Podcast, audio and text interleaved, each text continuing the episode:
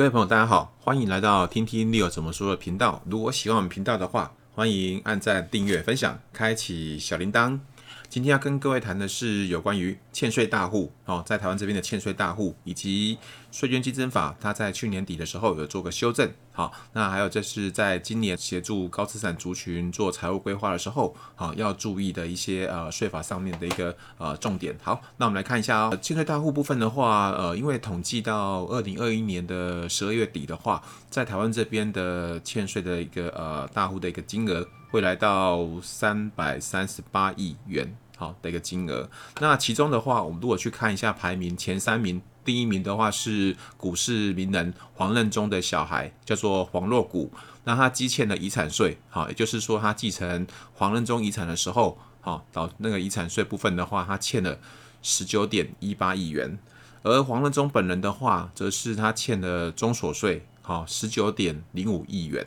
好，那如果说去统计黄任中家族，也就是把黄任中还有他的小孩黄若谷以及黄任中的姐姐的这个金额加起来的话，他们家族总共欠了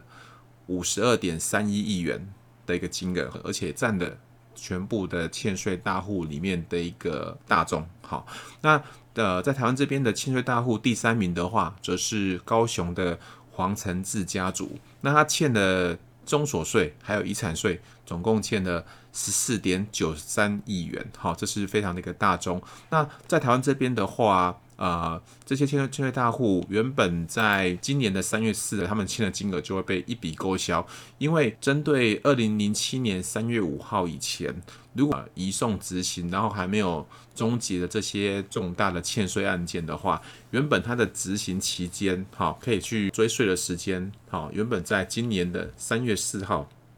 也就是在二零二二年三月四号就会到期的哈。不过幸好在去年底十一月、十二月的时候。呃，蓝绿两党哦，都的立法委员都有一些共识。那同时，行政院那边也通过了所谓税捐稽征法的一个修正案。然后在总统那边的话，在呃十二月份的时候也公布哈、公布执行。那行政院那边也都完全定案了哈、所以说，把这些重大的欠税大户的话，他们的一个、呃、追可以追税的时间哈、延长了十年。也就是延到了二零三二年的三月四号之前，好都可以去追税，所以这个对于国库来讲，应该会有很大的一个注意的哈。过去这段时间里面，台湾有这些呃所谓的欠税大户的这些呃名单，那在未来呢？啊，未来还会不会有这样的情况再发生呢？哈，呃，我们觉得说应该是会越来越不容易。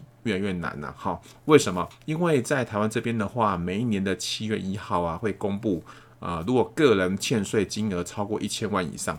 然后如果是企业啊，欠税金额超过五千万以上的话，这些欠税的大户啊，政府那边都会去公布，好，那所以啊、一旦有这样的一个呃违法哈。或是逃漏税的事情的时候，政府会去公布，然后就开始去追税查税，然后呃，民众这边也会知道是哪一些人、哪一些机构，哈、做了这样的一个逃漏税的一个事情，所以呃，这些欠税大户过去发生的事情呢，哈、应该会越来越难再次的一个出现了哈。毕竟呢，在过去如果说逃漏税的话，哈、当不正当的方法逃漏税的话，依照税捐稽征法来看的话，被抓到的话，除了原本的补税加罚之外，在刑法这边的话，其实只会被罚六万块以下。好，那大家也知道说，台湾这边在过年期间其实开了很多啊、中了大乐透，或是说中了威力彩的这些幸运的人士。好，因此在税捐这边的话。过去很多人都想说，诶，我如如果说，呃，用这样的不正当的方式去逃漏税的话，在刑法这边，也许他们就会抱持着跟这些呃买大乐透或是买威力彩一样，会有存着这些侥幸的心态。而如果是去教导别人，好做这些不正当的方式逃漏税的话，这些教唆或是帮助的这些人的话，他们也是被罚，只是被罚。六万块以下而已，所以说大家都存着侥幸的方式想要来试看看，如果说成功了，那就就赚到了；那不成功，他顶多在刑法这边的话，税源稽征法这边的话，也顶多被罚六万块以下而已。好，可是，在去年底修法完之后，就完全不是这样的方，不是这样的意思了。好，因为修完法之后啊、把这个六万块以下金额，如果是纳税义务人，哈，触犯了这这一条的话，像税源稽征法第四十一条的话，他的那个罚金呢、啊，从六万块以下调高到一一千万以下。那六万块也许你不会痛，可是，一千万以下，好，你就要想想看，你要不要去承担这个后果了哦。那如果说呃，去教唆或是帮助人家逃漏税的这些人的话，那他原本要付的哈，也只是六万块以下，可是现在去教唆或帮助的话，则是把它提高到一千万以下。好，所以说教唆帮助这些人，他们要承担的后果也很大。那另外，如果是个人的逃逃漏税的金额来到一千万以上的话，然后盈利事业五千万以上的话，也就是每一年七月份会被公布名单的这些个人或是机构的话，他们要面临的就不是一千万以下这么简单的，而是他们可能会被处以一年以上七年以下的。有期徒刑，并科一千万以上一亿以下的罚金，哈，这个是非常的一个重，哈的一个后果，哈。所以说，税源稽征法这样修完之后啊，我想会、呃、大大的扼阻了台湾这边、呃、用不正当的方式去逃漏税捐的这样的一个行为发生了，哈。所以这样这些呢，其实是一个税法上面的一个。啊，或是说在税捐稽征法这边很大的一个进展，很大的一个进步。好，那在今年二零二二年的话，呃，大家我想应该也都知道，过去几年台湾这边一直在谈所谓的 CFC 或 PM。好，那在明年二零二三年呢，CFC 也即将要上路了。而目前所听到讯息是在去年其实就有一些这个会计师事务所那边去发函给他们的一个通。那个客户啊，就是他去做会计签证的这些客户哈，请他们就是因为在过去的话，呃，大家都会常用所谓的一个三角贸易，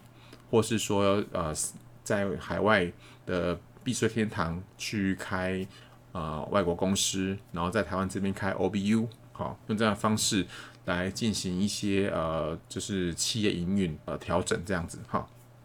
可是，在 CFC 上路之后啊，呃。避税天堂，哈，另外还有一个就是全球企业的最低税负制。目前呃，知道是你可能 OECD 那边会去设一个十五 percent 的一个全球企业最低税负制，然后不管是 CFC 或是全球企业最低税负制，这样一来的话，其实避税天堂他们声称他们自己已经不是所谓的避税天堂，因为他们也必须要把他们的一个呃企业税。把它调高到至至少十五 percent 左右，所以在呃接下来的环境里面呢、在今年里面，如果各位有是协助呃高资产客户进行财富管理的话，我想在今年 CFC 的制度是大家一定要去了解，甚至说可以去协助你的客户去了解他们过去所做的这些，不管是在企业或个人财富的安排。可能会面临到的一个风险，因为毕竟现在是二月份，距离啊二零二三年也只剩十个月左右的时间，赶快去跟啊、就是民众或是企业说明这些变化，以及可以用怎么样的方式可以去因应。好，这是在今年的一个重点之所在。好，那以上是今天有关于欠税大户与税捐稽征法，以及在今年。二零二二年的一个税法上面的一个重点，好，希望对大家有帮助。如果大家喜欢我们频道的话，欢迎按赞、订阅、分享、开启小铃铛。那我们就下次见喽，拜拜。